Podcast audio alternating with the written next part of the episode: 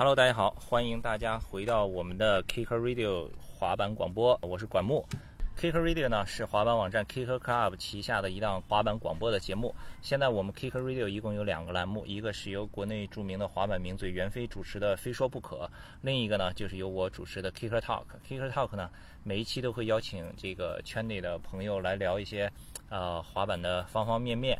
这期呢稍微有点不同，我们邀请到了，因为我在想怎么介绍他，是国内著名的滑板摄影师，对，没错，也是滑板的朋友。但同时呢，又是著名的冲浪手，也是那个国家冲浪滑板队的队员梁少，呃，大家都已经对这个名字已经耳熟能详了。另外一个呢，就是我们的老朋友，以前我们每一年都有的滑板比赛，Dragon Ski 比赛，呃，就是杭州新石剧的林星星。然后先让他们给大家打一个招呼。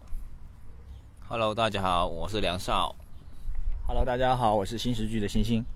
对，为什么今天邀请他们两位来？跟我们一起来录这一期节目呢。现在我们是在杭州钱塘江的江边，坐在草地上。今天正在举行的是红牛二零一五红牛钱塘江国际冲浪对抗赛。对，这个名字太长，我记不住，所以让星星来说，好吧？那么这个比赛是怎么回事呢？先让星星给大家介绍一下吧。OK，这个比赛呢是这样，我们因为钱塘江是属于我们全世界也比较著名的一条内河，它同时也是可以在有内河潮涌，呃，全世界有三条三条内河潮涌比较呃著名的，一个是亚马逊河，一个是呃文河，还有一个就是我们著名的钱塘江，然后每天它。每年的八月十八是农历潮水最大的时候，然后我们一个机缘巧合呢，因为零八年有一个有一批老外来过来进行野冲，他们就知道这里有个潮水比较厉害，然后我冲野浪，冲野浪就直接下去，然后被公安逮上来了。然后这之后我们哎，我们发现，嗯，那我们这边其实还也。是有这个条件去做这个冲浪的，那我们要不要就做一个冲浪比赛？然后从零九年开始，我们做一些呃内河冲浪论证，邀请了国际上的一些著名的呃机构，还有一些冲浪的协会，然后去做这个冲浪比赛一个论证。然后从二零零九年开始，也就是我们第一届 Baby Jogan 比赛的时候，就是同时这边我们冲浪比赛已经开始了。然后是从一二年开始，我们把这个比赛升级成了一个。冲浪的一个对抗赛，因为之前的几年都是做一个表演的邀请赛，然后二零一二年得到红牛支持之后呢，我们把这个比赛就一个升级，每年都是作为一个城市对抗赛的一个队伍，每年都会有四支队伍过来参赛。然后今年也比较特别，我们有中国的第一支国家队进行，呃，到这个比赛中。星星这个口才特别好，说起来停不下，嗯，那个。不下来。等到我播放的时候会卡掉大部分啊。我们先从头开始讲，先讲，就是这期为什么要说冲浪呢？就是因为我们在钱塘江，一这儿有一个冲浪的比赛。其实滑板的节目聊冲浪也不过分，对吧？这个冲浪滑滑板的这个就是从冲浪来的。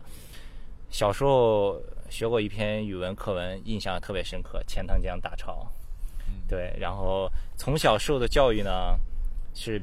就是比较中传统的这个教育。小时候，因为我是青岛人，从小经常去海边游泳，去玩玩水。青岛话叫洗海澡。那那个家里人最常跟我说的就是：“哦呦，不要往里去！哦，你看那个浪特别大，很危险，很危险什么的。”所以从小就觉得这个大浪特别危险。但是大了以后看到了很多冲浪的视频以后，就觉得，哎。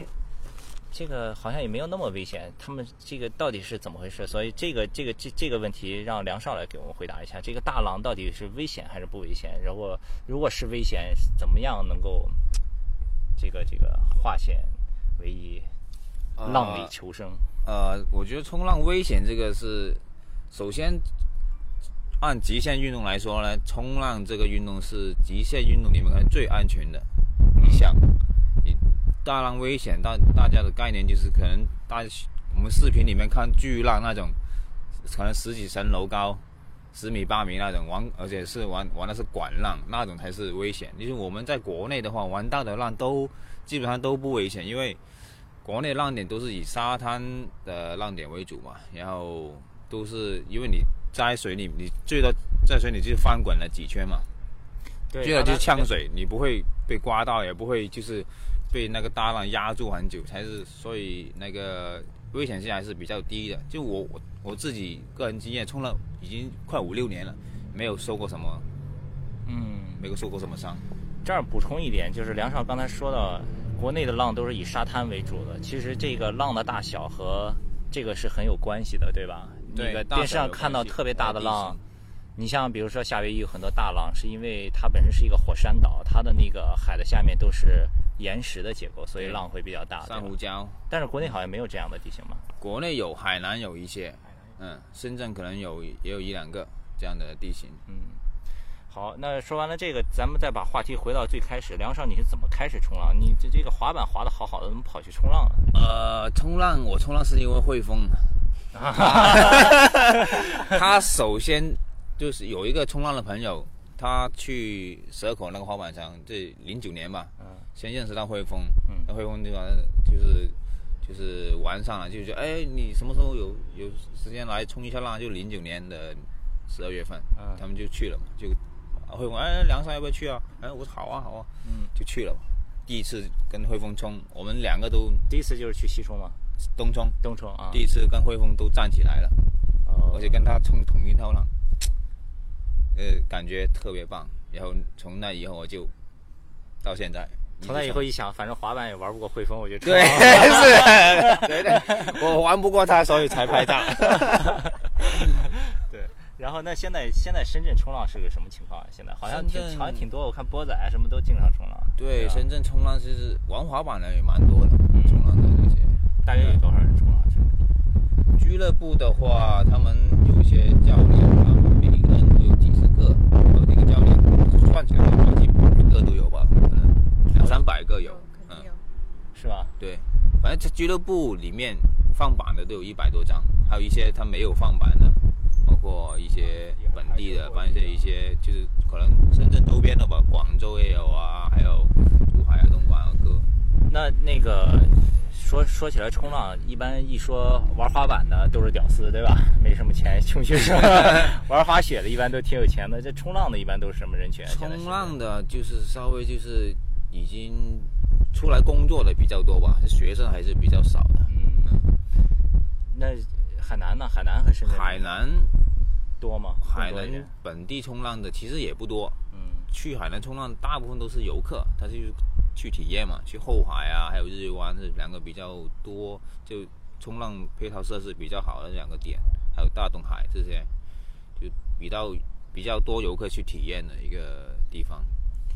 那冲浪也好像也分长板、短板，现在特别流行的什么 SUP 板，对吧？嗯，然后这个之间有什么区别呢？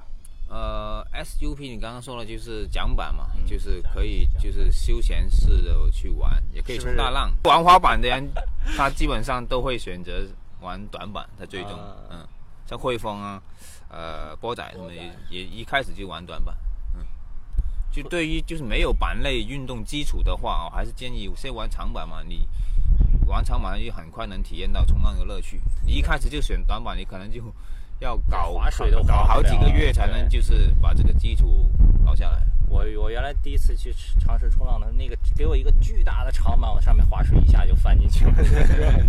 对，如果是有板类基础的话，你觉得大约要多长时间能稍微入门一点？这样？呃，两三个月吧，如果短板的话，就像其实跟滑板练 ollie 的一样，以及追浪这个追浪还有下浪这个基础，就像 ollie 一样，你要几个月时间嗯，去把它跳稳，跳两粒三粒这样，你起起码有一个 ollie 基础，你才可以去练 kick flip 啊、heel flip 啊，还有五零五零这些动作，对吧？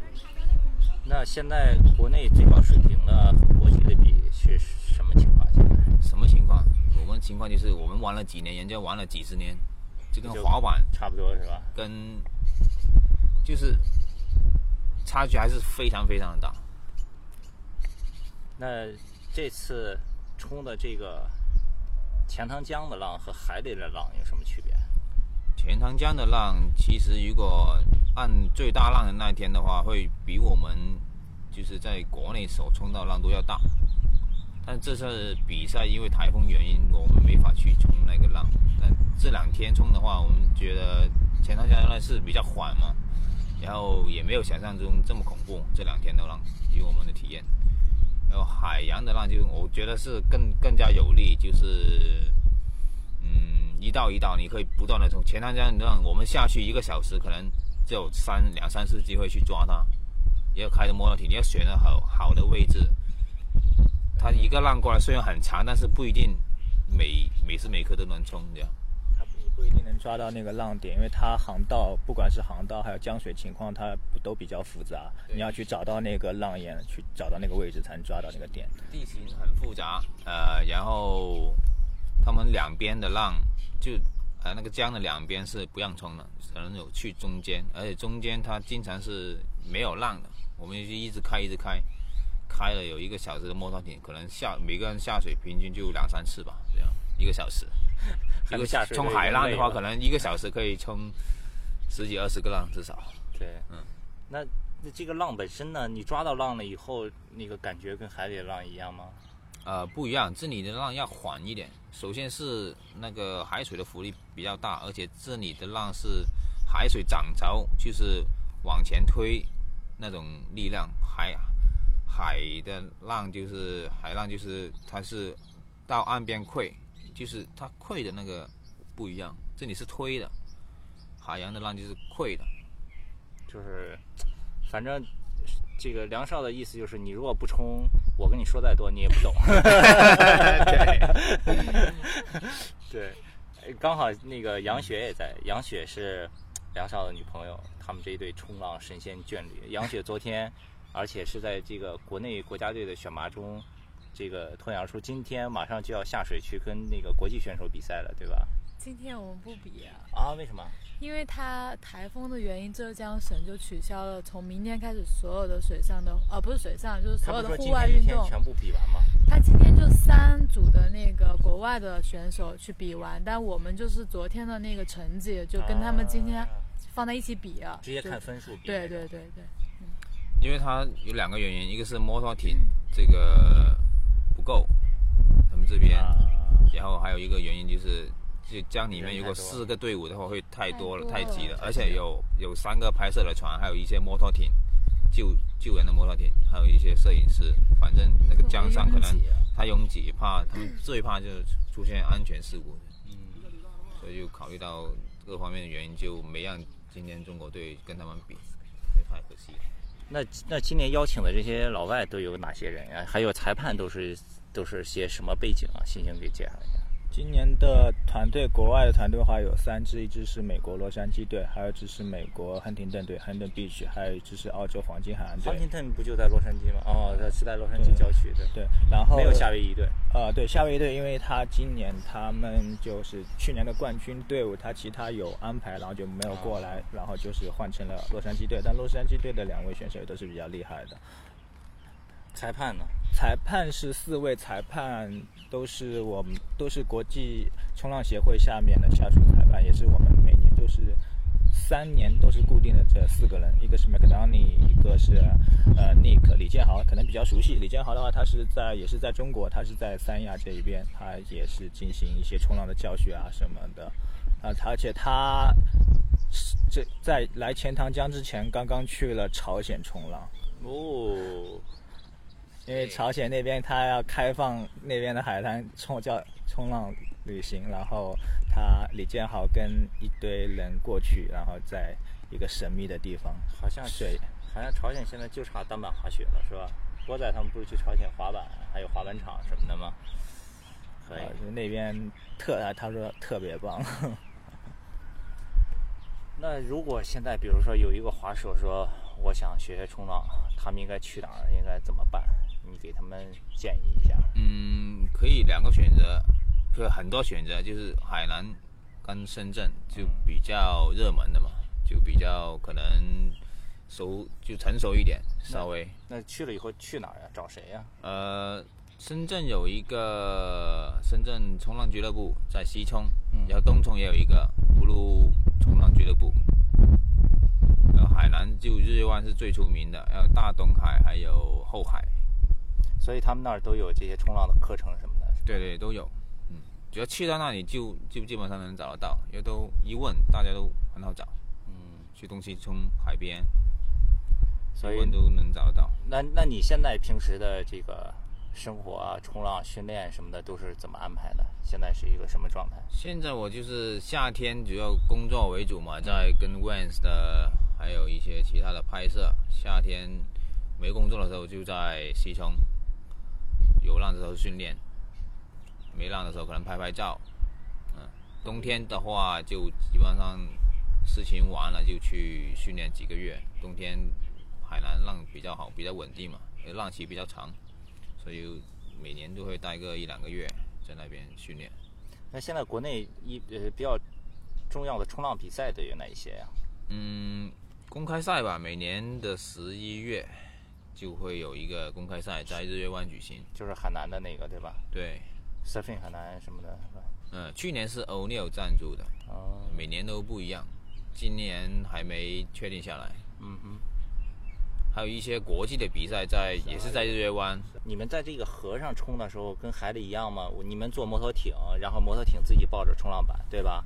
然后到了该你冲的时候，你下水，然后也是在浪的前面你等，然后划水，然后浪来了再上，对吧？嗯，也也是这样。差不多，就是多了一个摩托艇，你可以从摩托艇跳下去，再追浪，啊，特别就不是在在不是像海洋在，你就坐着等，你是坐坐在摩托艇上等。嗯。冲海浪的话，你就坐在海面等。哎，我听昨天听星星说，去年比赛还掉了好几块冲浪板什么的，啊，这这个怎么能掉了？它不是都绑在脚上吗？它可能有时候会松掉，然后可能那次在摩托艇上，可能他脚绳或者松开的时候，也有但冲浪板那么大，不是会浮起来，然后捡回来不就好？呃会直就因为直接就飘推到后面去了，然后摩托艇在开，他这边也在冲，然后先要去救他那个人，先要把他人给救到那个，然后今今年今年还没有，到现在还没有丢过板。今年还没有，因为我们都有绑脚绳嘛对。帮脚呃，去年是据说是他们哦不绑脚绳，他们想爬残道，现在下去，今年澳洲黄金海岸的迪恩莫里森，去年就是他掉的，他掉的，他对，后来也没找到是吧？没有对，今年今年好像我们在这里拦着吧，看有没有板子丢。对，然后今年我听说好像还掉了一个那个大疆的无人机，啊，对，一个红牛的摄影师，对，然后掉了一个大疆无人机，去年掉过吗？在传出来没有飞机的感觉，因因为船上可能信号 GPS 什么的也都有影响，然后远的离得也比较远，然后就掉了。好吧，好吧，那就这样。然后杨杨雪马上和梁帅要下水了，今天非常感谢，然后欢迎大家继续关注我们的 K 歌 Club，跟大家打个招呼，说再见吧。好，谢谢 K 歌 Club，然后大家请继续关注 Kick Club 和我们今后的 Dragon Skate 和 Seven China 各种赛事。好，谢谢大家关注我们的冲浪运动，还有 Kick 谢谢大家。